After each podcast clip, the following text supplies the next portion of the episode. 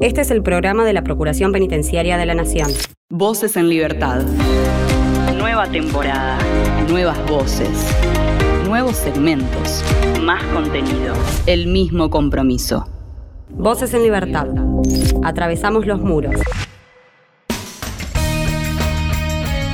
Comenzamos un nuevo episodio de Voces en Libertad, el programa de la Procuración Penitenciaria de la Nación. Vamos a empezar hablando de lo ocurrido en el complejo penitenciario número 4 de Ezeiza porque están denunciando una serie de problemas, entre ellos la falta de agua. Hablaremos de eso con Mariana Lauro y por otro lado viajaremos a Finlandia porque allí vive la diseñadora y creadora del podcast Diseño y Diáspora un podcast en el que también trabajó la gente de la cooperativa Esquina Libertad, así que hablaremos un poco sobre de qué trata esta, esta serie de podcast.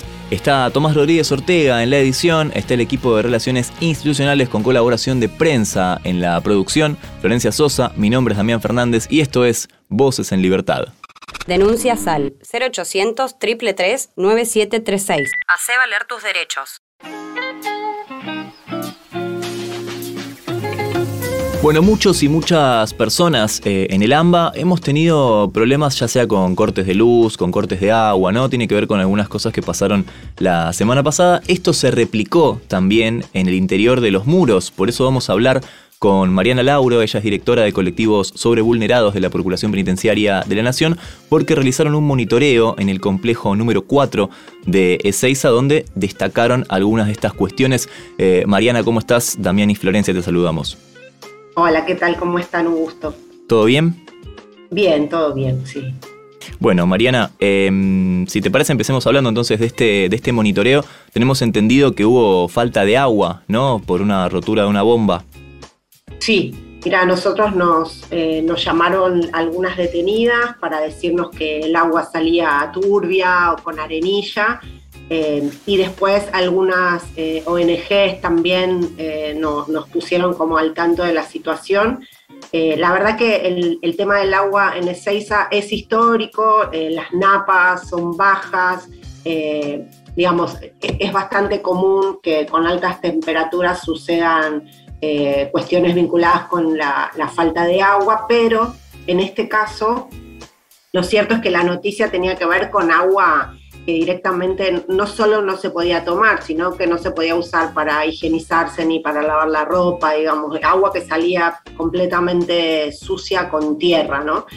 Eh, así que bueno, fuimos con, con, la coordinadora del equipo de género al, al complejo, a la unidad.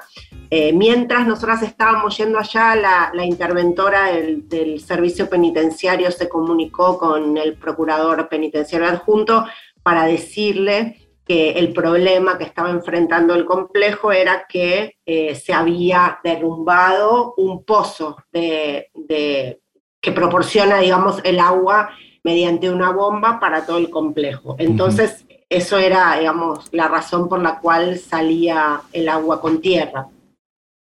Así que bueno, nosotros ese mismo día fuimos a la unidad con esta información. Lo que hicimos, como hacemos habitualmente, es como dividir la visita en dos eh, por un lado, eh, entrevistarnos con las detenidas y por otro lado, entrevistarnos con las autoridades para poder ver cómo, cómo están este, llevando adelante la, situación. Y también comprobamos eh, cómo salía el agua, digamos, nosotras mismas abrimos las canillas para verificar que el agua salía no turbia, sino en serio con, con arena, con arenilla, con tierra, digamos, realmente inservible para todo, ¿no? Para cocinar, para higienizarse, para tomar, para lo que fue. Em, la verdad que... Mariana, ¿cuántos, ¿cuántos días estuvieron las mujeres del penal de Ceiza con, con, este problema y saben si va a haber una probable solución en los próximos días? Porque no pueden estar mucho tiempo así. Sí, mira, de hecho eh, siguen con el problema porque, bueno, eh, se tenía, según nos informaron, que, que encarar un trabajo bastante engorroso y bueno, como, como también ellos necesitan eh, la aprobación de un presupuesto, ¿no? Y toda eh, una maquinaria del Estado para poder autorizarles el gasto. Eh, bueno, eso llevó unos días, pero de todas maneras la verdad es que lo, hicieron bastante rápido y ayer nosotras volvimos al complejo 4 eh, y nos dijeron que estaban previendo que los trabajos terminasen en 10 días. Así que, eh, digo, las detenidas siguen sin agua, pero nosotras honestamente pensamos que el trabajo iba a llevar bastante más tiempo que el que en definitiva pareciera que va a, llevar.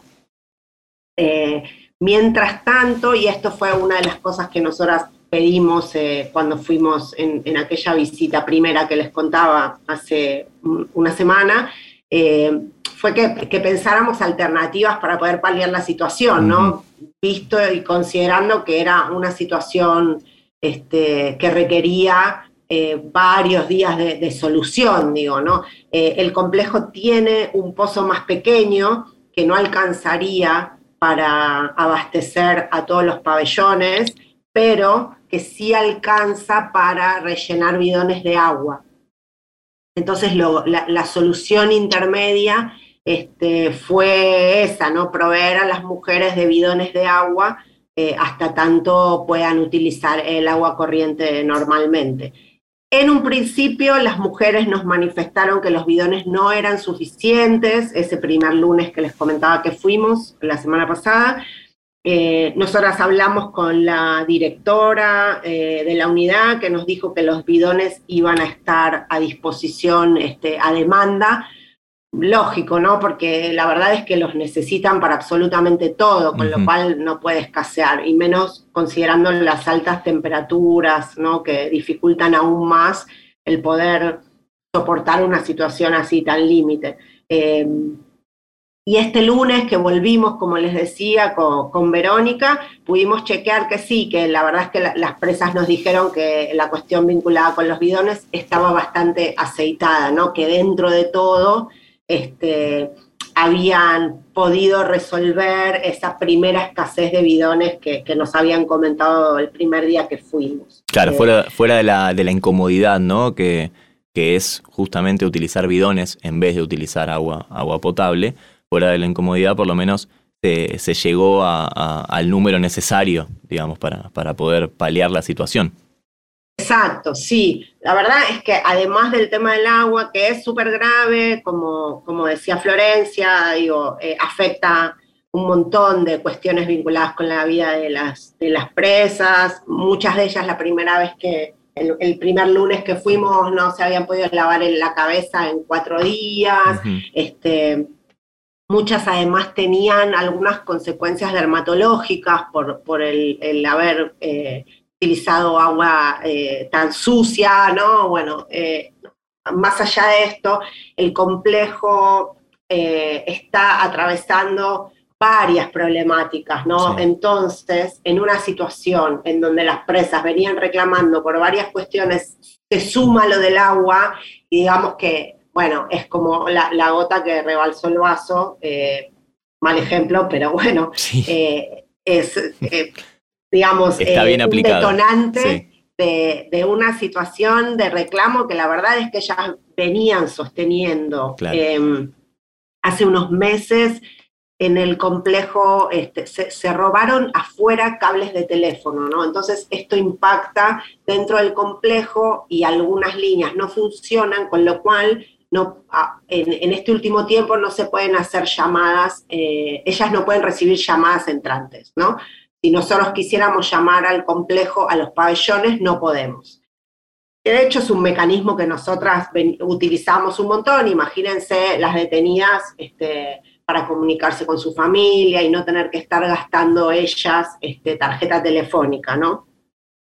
Este es un problema de la compañía de teléfono que tiene que resolver y reponer los cables, esto está claro, pero bueno, impacta en la vida de las presas porque les reduce la posibilidad de comunicarse con sus familiares. Nosotros en este tema de la, de la comunicación también estamos interviniendo y también ofrecimos eh, una salida alternativa o una una acción que a nosotros nos parecía que podía paliar un poco la situación, al igual que los bidones, digamos, que es que el servicio entregue tarjetas de teléfono. Entonces, por lo menos de esta manera, las presas no se ven obligadas a tener que gastar eh, tanta plata en, las comunicaciones, que obviamente el peculio no les alcanza para casi nada, mucho menos para, cubrir esto que ellas no, cubrían hasta hace unos meses. Ayer el lunes fuimos y nos dijeron que estaba pedido la cuestión de las tarjetas, pero que todavía eh, Dirección Nacional no las había autorizado. Pero bueno, nosotras insistimos en que también esta es una buena manera de, de mostrar buena voluntad también del servicio de querer este, ir resolviendo los problemas que las, que las mujeres vinieron planteando en este último tiempo. Eh, Mariana, seguramente hay, hay más cosas para, seguir charlando. Te propongo que hagamos una, una pequeña pausa y seguimos en el próximo bloque, ¿te parece? Sí, cómo no. Dale, perfecto. Ya seguimos entonces eh, en este diálogo que estamos, que estamos eh, manteniendo con Mariana Laura. Ella es, jefe, es directora de colectivos sobre vulnerados de la Procuración Penitenciaria de la Nación. Voces en Libertad. Un programa de la Procuración Penitenciaria de la Nación.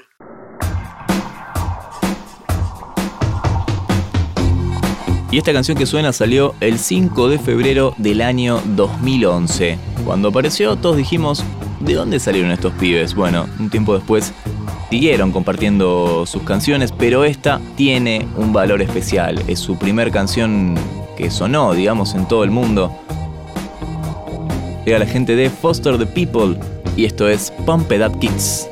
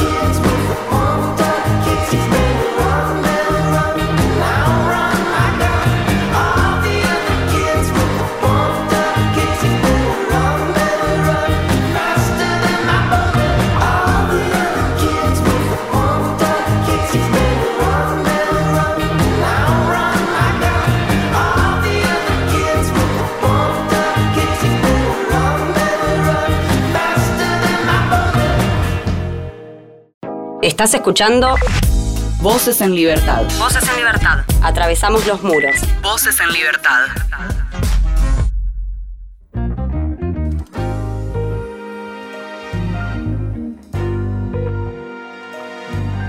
Estamos charlando con Mariana Lauro, directora de colectivos sobre vulnerados de la Procuración Penitenciaria de la Nación. En un principio empezamos hablando sobre la falta de agua, ¿sí? esta, esta bomba de agua que se rompió en el complejo número 4 de Ezeiza, pero hay más temas para, charlar. Flor, tenías una, una pregunta pendiente.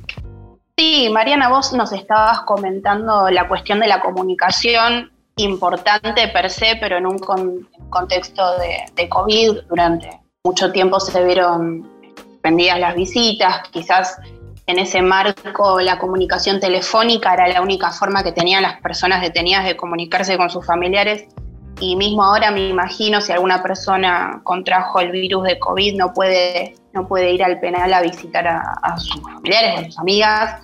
Eh, ¿cómo, ¿cómo, se arregla esta situación? Digo, ¿qué respuesta tuvieron ustedes con respecto a las tarjetas que, que nos comentaste que ustedes habían propuesto como una posible solución ante, ante el problema de comunicación que estaban teniendo en la cárcel. Eh, mira, de las tarjetas no nos dijeron que no, pero bueno, todavía no, no, hay respuesta afirmativa porque es una, una decisión de, de, dirección nacional, así que bueno, nosotros hicimos llegar la inquietud a la dirección nacional.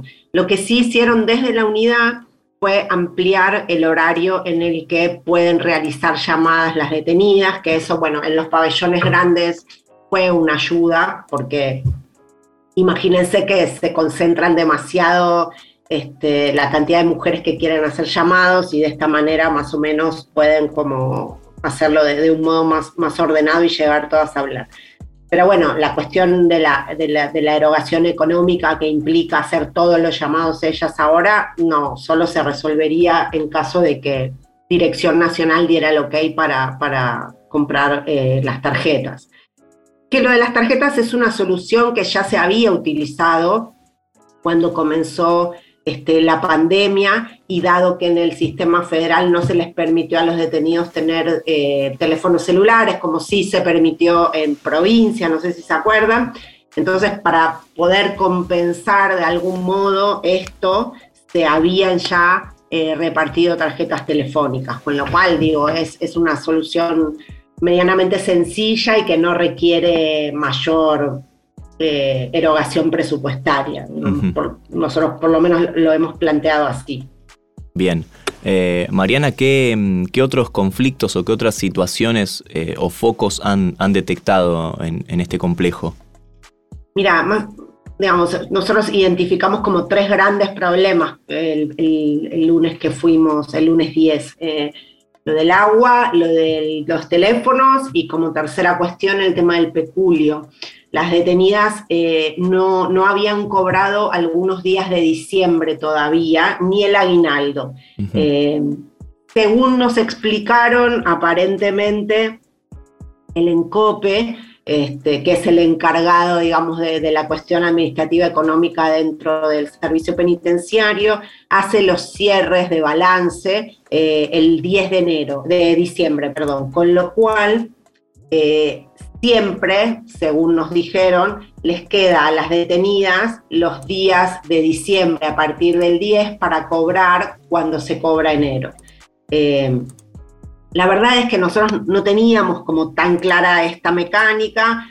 Nos parece que entendemos, digamos, lo del cierre del balance, pero hemos pedido explicaciones porque queremos que nos, que nos cuenten bien cuál es, eh, o, si la necesidad es imperiosa, porque para las presas no cobrar esos días, eh, sobre todo eh, en el mes de diciembre, es muy, muy complicado, ¿no? Y si tenemos en cuenta que además no tienen la posibilidad de recibir llamadas telefónicas y tienen que gastar de su bolsillo para, para realizar este, las llamadas, eh, esto se complica aún más, ¿no? Em, así que bueno, nosotros planteamos como, como esta cuestión o que por lo menos pudieran pagarles el aguinaldo antes de febrero, que es cuando cobran enero, cuando volvimos el, lunes este que, pasó ahora, nos dijeron que el aguinaldo ya lo habían cobrado. Entonces, bueno, digamos, eh, sin perjuicio de que nosotros queremos intervenir en esta mecánica, porque digo,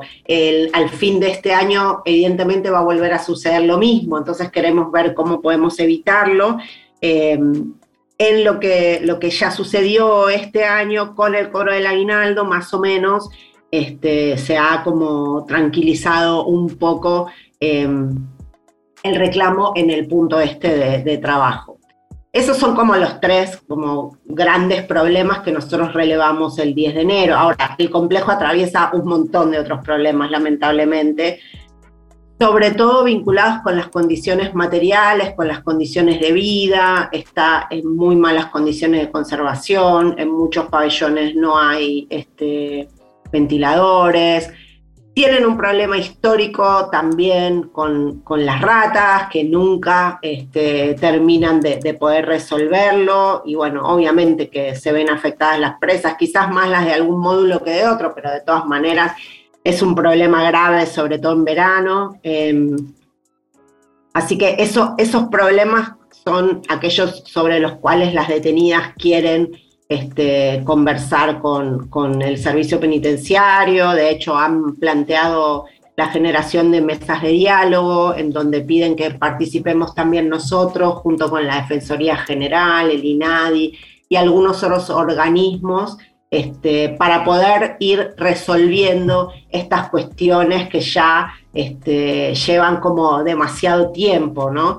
Eh, a la par, nosotros desde la Procuración, el, equipo de género, junto con el área de auditoría, estamos por encarar un trabajo que se enmarca dentro de un trabajo más grande que se está llevando a cabo desde la Dirección General que es un diagnóstico eh, de todas las cárceles eh, federales eh, que implica, digamos, una foto de las condiciones materiales de cada una de las cárceles, ¿no? un poco para después poder pensar qué emergentes surgen y qué acciones concretas uno puede llegar a llevar a cabo. Y durante enero y febrero vamos a hacerlo en el complejo 4, entonces también para nosotros es una buena ocasión para aprovechar y relevar todos los problemas de condiciones materiales que las presas nos contaron que atraviesan, para, bueno, luego pensar algunas estrategias concretas de, acción, sea este, mesa de diálogo, sea quizás judicial, digamos, ¿no? Claro. Mariana, hasta el momento este tipo de, mesas que cuentan con la participación de distintas personas de distintas áreas y organismos, ¿cómo, cómo ha venido funcionando?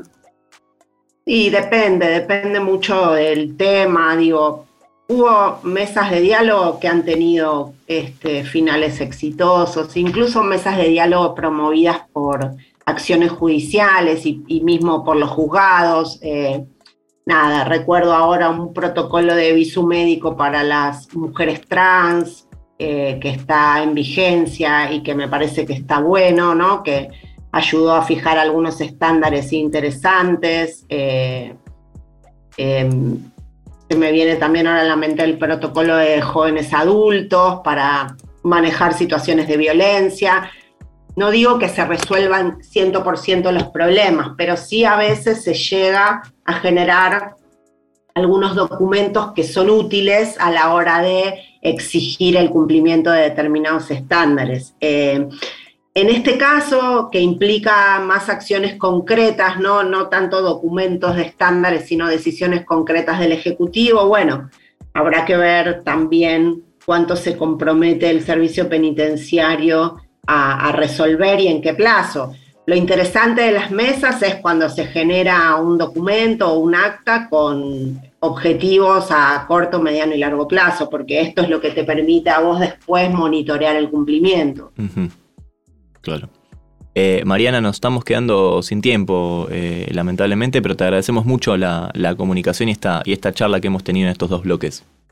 No, por favor, muchas gracias a ustedes y, a disposición.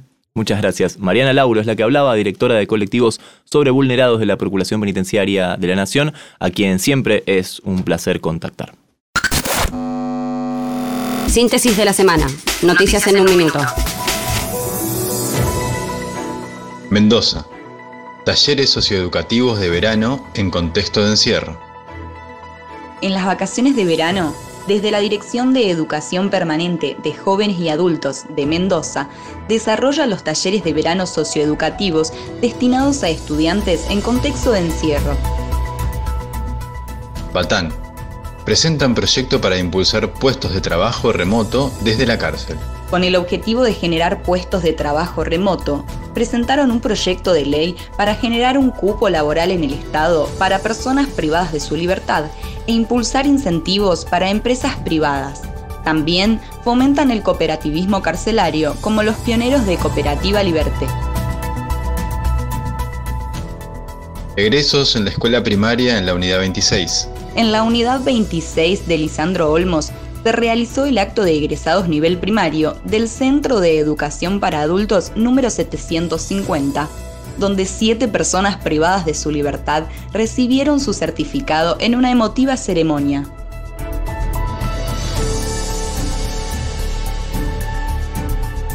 Detenidos de cárceles bonaerenses donaron juguetes artesanales al Hospital de Niños como parte del programa Más Trabajo, Menos Reincidencia, las personas privadas de su libertad reciben capacitaciones en oficios y realizan tareas solidarias y de inclusión sociolaboral.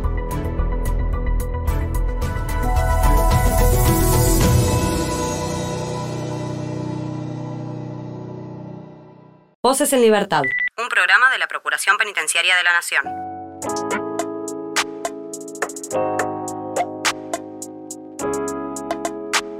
Y de vez en cuando nos gusta hablar de, estas cuestiones que tienen que ver con, el área de la comunicación, ¿no? En este caso, esta, esta nueva tendencia a, los podcasts, que incluso nosotros desde Radio PPN, desde el Spotify, también tenemos, tenemos podcast, los invitamos a que pasen por ahí, pero en este caso vamos a hablar con Mariana Salgado, ella es diseñadora y creadora del podcast Diseño y Diáspora, que trata sobre diversas temáticas en relación al diseño. Ya nos va a contar un poquito de qué se trata. Lo cierto es que ella se contactó con la cooperativa Esquina Libertad, que también tiene que ver mucho con, lo que hablamos nosotros eh, en este programa. Así que bueno, vamos a ir desmenuzando un poco eh, todos los temas. Primero la saludamos. Mariana, ¿cómo estás? Florencia y Damián te saludamos.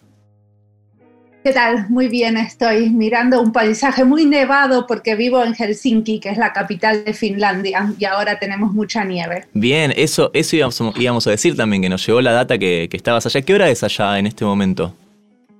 Ahora son las 4 y cuarto y ya tengo que tener todas las luces de la casa prendidas porque si no, no tendría suficiente luz para hacer. Tremendo, tremendo. Bueno, bien, qué, lindo, qué lindo el paisaje. Eh, el paisaje nevado le gusta mucho más al que no está que al que está ahí, igual, ¿no? Como que con la nieve tal vez es un poco incómodo vivir o, te gusta. No, a mí me gusta, a mí ah, me gusta y por ejemplo hoy a la mañana me levanté y fui a nadar al mar, al mar Báltico, que es el que está acá al lado de mi casa, y, eh, hacen, hay un motor que hace que el hielo eh, se despedace y entonces hay un pedacito redondo donde podemos nadar todas las mañanas. Ah, mira, mira interesante, no, no, no lo sabía. Bueno, me quedaría hablando un montón más sobre, sobre Finlandia, pero tenemos que hablar sobre, pero de verdad me, me, interesa el tema, pero tenemos que hablar sobre, sobre este podcast, que también es muy interesante, que, que armaste. Primero preguntarte un poco eh, de qué trata, a dónde apunta.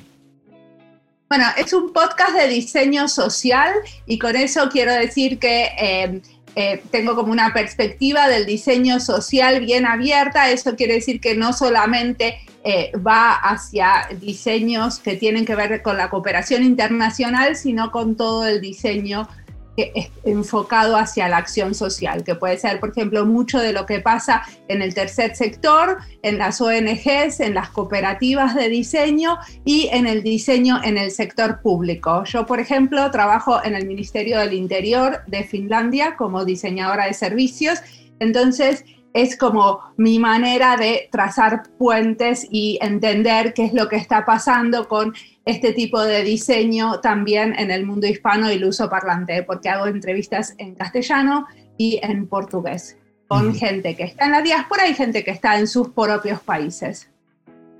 Mariana, te tengo que preguntar obligadamente, ¿cómo llegas eh, desde Finlandia a contactarte con la cooperativa Esquina Libertad que está localizada acá en Capital Federal en Argentina? Eh, bueno, en uno de los programas, en uno de los episodios de mi podcast, estuve entrevistando a Mariano Cerela, Coco Cerela, eh, que es un diseñador que está trabajando en las cárceles em, en Argentina. Y entonces él contó sobre un proyecto donde le enseñó a un grupo de presos eh, todo lo que tiene que ver con el diseño para poder montar una imprenta. Entonces, cuando decidimos armar los primeros libros de diseño y diáspora, que son como una selección de entrevistas en diferentes temas, dije, ah, bueno, me acordé de esa historia de la imprenta y dije, contactémonos con esa imprenta, porque, porque bueno, porque tiene que ver con un proyecto de diseño social que se concretó y que ¿no? tomó vuelo y, valía la pena apoyar. Bien, ¿y cómo, cómo fue recibido este, este material, digamos? Porque me imagino que va no solamente a, gente, bueno, obviamente de Argentina, gente que lo habrá escuchado, pero de todo el mundo. Vos estás en Finlandia, o sea, lo habrá escuchado un montón de, gente con otras realidades, con otras cuestiones, que de repente están escuchando algo bastante, bastante ajeno. ¿Cómo, cómo fue recibido? En general el podcast es, el podcast eh, que más se escucha sobre diseño en el mundo hispanohablante. Entonces, en todas las estadísticas, eh, como es, es, el primero. Y eso es muy llamativo porque, bueno, porque justamente no es un podcast que hable mucho de diseño comercial, cuando sabemos que la gran mayoría de los diseñadores están trabajando en proyectos muchísimo más comerciales que los proyectos que nosotros documentamos en el podcast. Eh, y, bueno, y me contacta gente de todos los países, muchos latinoamericanos, y, doy clases y hago diferentes tipos de colaboraciones con, gente que me, que, me, que me contacta porque le interesa y escuchan el podcast. Por ejemplo, ahora estaba escuchando un episodio que hice con una de mis fans que es del Salvador. Y para mí es súper interesante que alguien del Salvador y que no necesariamente vive en una zona urbana también pueda acceder al material de un podcast. Claro. Y Mariana, contanos un poco por ahí, bueno, con Damián nosotros somos, somos comunicadores, trabajamos acá en la radio. ¿Qué es esto del, del diseño social? Bueno, es justamente el, el diseño que no tiene un fin pura y exclusivamente comercial. Por ejemplo, si vamos a los libros que acabamos de, eh, publicar, uno es Diseño y Salud y son 25 entrevistas a diseñadoras y diseñadores trabajando para la salud. Entonces, la idea es justamente tener un diálogo con los sanitaristas, los médicos y los diferentes trabajadores de salud y contarles, ven, el diseño está en muchos lugares y, en diferentes dimensiones en el área de salud para que también puedan como llamarnos ante diferentes necesidades. Ese es un caso y después el otro, el otro libro es diseño y em, laboratorios de innovación y justamente son diseñadores y diseñadores que trabajan en diferentes laboratorios de innovación en el sector público en diferentes lados del mundo. Y algunos de estos laboratorios de innovación son como em, laboratorios, por ejemplo, de, em, de la ONU o laboratorios de la Unión Europea o laboratorios municipales o eh, nacionales. Entonces la idea es justamente mostrar que hay diseñadores trabajando en políticas públicas en diferentes lugares del mundo con diferentes roles y que muchísimas veces son roles muy estratégicos y no solamente es un diseñador gráfico haciendo el panfleto cuando alguien ya eh, pensó el contenido, sino que justamente la idea es que muchísimo del diseño se usa como para pensar nuevos procesos, leyes, eh, políticas públicas y, y diferentes cosas, no solo lo material y lo ya conocido que hacemos los diseñadores. Es como mostrar ese otro diseño que muchísimas veces es intangible y un poquito más difícil de entender. Claro, es otro costado. Eh, Mariana, tengo que preguntarte, porque bueno, ya llevamos un rato de entrevista, tal vez tendríamos que haberlo hecho al principio, pero no, no puedo evitar pensar, ¿de dónde sos? Argentina. De Argentina. Eh, ¿Y qué te, lleva a, qué te llevó a Finlandia? Em, cuando yo vine acá en Argentina, un dólar, un euro y un peso valían lo mismo. Yo me acababa de recibir de diseñadora industrial en la UBA y no había trabajo para nosotros, porque realmente la industria argentina estaba por el piso. Por, porque, porque no valía la pena producir nada en Argentina en ese momento. Entonces eh, yo pensé, bueno, vamos a, a, estudiar, a hacer otra cosa, a ver qué me invento en algún otro lado y eh, venir a hacer una maestría a Finlandia era gratis en inglés y con todas las ventajas que tienen acá los estudiantes que tienen como, como bueno, eh, la comida, eh, los pasajes en tren y los, las habitaciones y rentar un departamento, alquilar un departamento es muy barato. Entonces, con todas esas ventajas, era como fácil venir acá a hacer una maestría sin necesidad de tener papás millonarios o una beca. Claro. Y ahí lo, lográs vivir, digamos, de, del diseño. Estás viviendo actualmente de, eso. Sí, apenas llegué podía trabajar. La visa que te dan como estudiante eh, es una visa que te permitía trabajar. Entonces trabajaba la mitad del tiempo en un estudio de diseño y la otra mitad lo usaba para hacer mi maestría. Entonces, sí, eso fue hace 22 años. ¿eh? Eh, ahora, eh, diferente, no soy más una estudiante. Claro, claro, claro, ya está. Ya está, ya está. Em, bueno, ¿tenemos un ratito para, para, una más, Flor? O, sí, por supuesto. Eh, este proyecto tan, tan lindo por el cual nosotros te, llamamos y para que nos lo cuentes, ¿qué objetivos tenés con, con este podcast de acá a futuro? ¿Cómo te imaginas que se va a seguir desarrollando? Bueno, yo creo que el objetivo principal es darle visibilidad a esos proyectos de diseño que muchas veces no se les da visibilidad, como por ejemplo el de la, el de la cooperativa, ¿no? Esquina Libertad, que son proyectos que de alguna manera el diseño pudo hacer una intervención positiva para que, para que eso saliera y le da de comer y le da trabajo eh, a una comunidad Em, a un grupo de gente. Entonces me parece que ese tipo de proyectos, darle visibilidad, es como mostrar también a los diseñadores alternativas de trabajo que no son como las más fáciles de encontrar y las que te muestran desde la universidad, ¿no? Que, que, de alguna manera siempre está esa cosa de que tenemos que ser los diseñadores todos emprendedores y que solamente y la única manera de llegar al éxito es teniendo tu propia empresa eh, y siendo un diseñador estrella. Entonces, eh, mostrar alternativas de cómo los diseñadores nos podemos agrupar, armar cooperativas, armar otras maneras de generar proyectos que tengan un impacto positivo en la sociedad, es lo que, es lo que quiero. Como, y a futuro veo que solamente se puede agrandar, ¿no? Espero, espero que más gente lo escuche, espero que algunos se interesen por nuestros libros eh, y que el equipo siga siendo como dinámico y, interesante para, para estar juntos. Ojalá, eh, te deseamos lo mejor desde, desde acá a, la distancia y te mandamos un abrazo. Un gusto haber compartido esta, esta historia con vos. Buenísimo, muchísimas gracias por la entrevista a ustedes. Dale, te mandamos un abrazo. La que hablaba es Mariana Salgado, eh, desde Finlandia, diseñadora y creadora del podcast Diseño y Diáspora.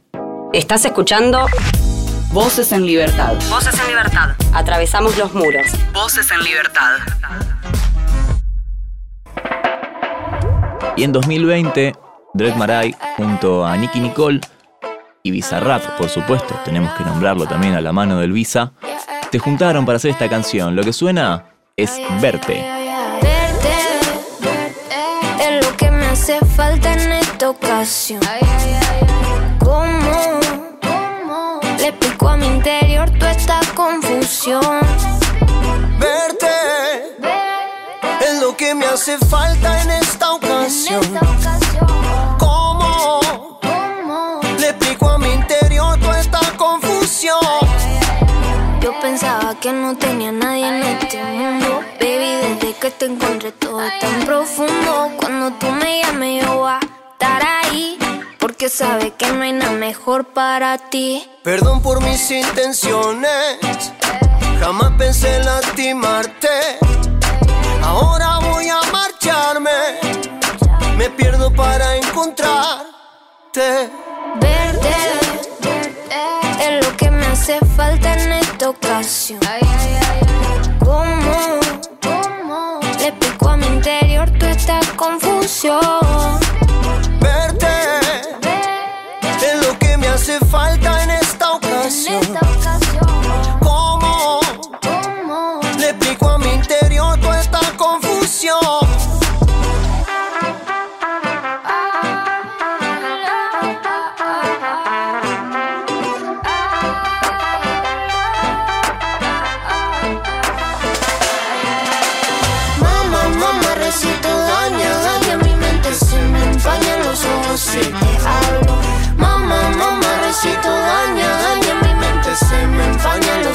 si te hablo. Verte es lo que me hace falta en esta ocasión.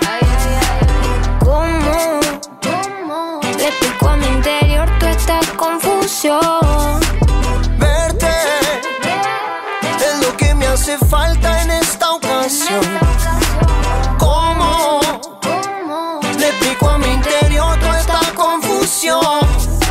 Perdón por mis intenciones. Jamás pensé lastimarte. Ahora voy a marcharme. Me pierdo para encontrarte. Denuncia SAL 0800 333 9736. Hace valer tus derechos.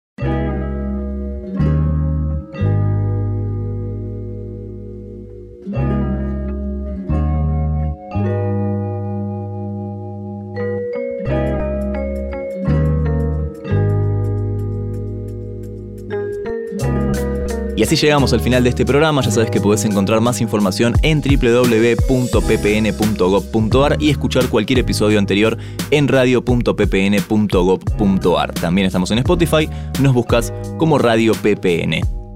Estuvo Tomás Rodríguez Ortega en la edición, estuvo el equipo de relaciones institucionales con colaboración de prensa en la producción, Florencia Sosa, Damián Fernández, esto fue Voces en Libertad, nos encontramos la semana que viene.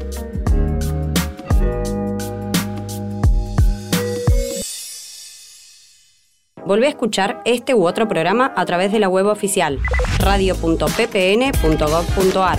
Voces en Libertad. Un programa de la Procuración Penitenciaria de la Nación.